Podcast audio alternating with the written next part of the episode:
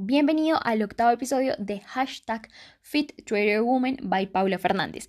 Si esta es la primera vez que me escuchas, quiero darte la bienvenida. Mi nombre es Paula Andrea Fernández, yo soy estudiante, yo soy emprendedora, también soy atleta y justamente este podcast decidí crearlo porque quiero aportarles un poquito de valor a todos ustedes con todos los conocimientos que yo he tenido la oportunidad de aprender en mi camino en el emprendimiento, pero que adicional lo he integrado de alguna forma con lo que es mi estilo de vida. Como yo soy atleta, siempre he venido con un estilo de vida pues bien saludable, amo el mundo del fitness, me encanta todo el tema del ejercicio, me encanta todo el tema de los deportes.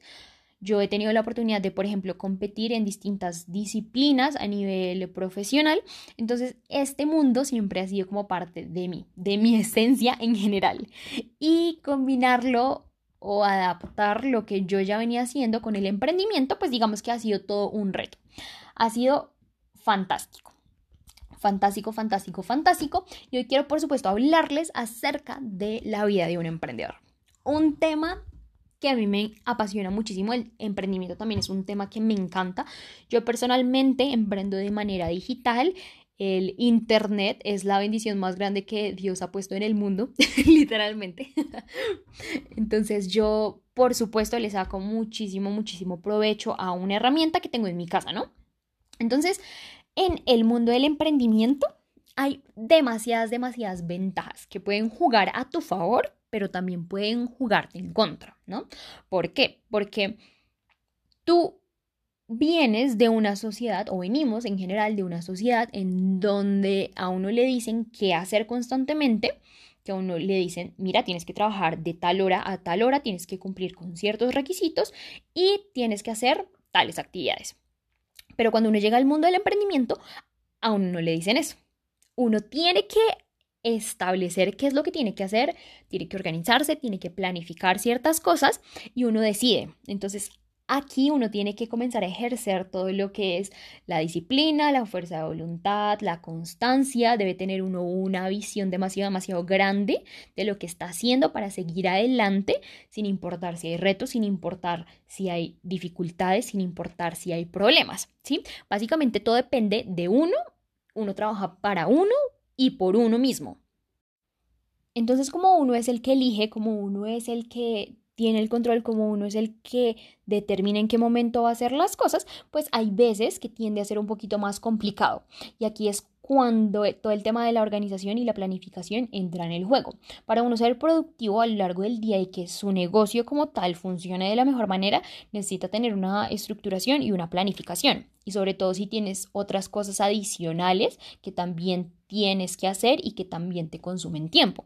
De hecho, ese es el mejor tip que yo te puedo dar si tú en este momento estás emprendiendo o si piensas emprender. O en realidad si estás en otro punto en tu vida, un negocio tradicional, un empleo, la universidad, lo que sea. Si tú te organizas y tienes una estructuración buena, el día te va a alcanzar para absolutamente todo. Porque un millonario tiene las mismas 24 horas, una persona que tiene un empleo tiene las mismas 24 horas, una persona que tiene un negocio tradicional tiene las mismas 24 horas. Pero la única diferencia entre la persona que tiene éxito y una persona que no tiene éxito es el uso de esas mismas 24 horas. Entonces aquí en todo el tema del emprendimiento uno aprende a priorizar, uno aprende a organizar, a planear, que muy probablemente son habilidades que uno ya debería tener presente, que uno ya debería hacer inconscientemente, automáticamente, pero que cuando llega como tal la realidad y a poner lo que uno ha aprendido en la práctica, la teoría en la práctica, pues es completamente distinto, ¿no? Entonces, bueno, aquí voy con absolutamente todo esto. Que tú, básicamente, en el emprendimiento sales de tu zona de confort, aprendes a priorizar y aprendes que sí o sí necesitas hacer ciertas actividades, actividades productivas, actividades que te van a dar dinero, así tú quieras o no. ¿Por qué? Porque sabes que lo que estás haciendo en este momento te va a llevar a un siguiente nivel.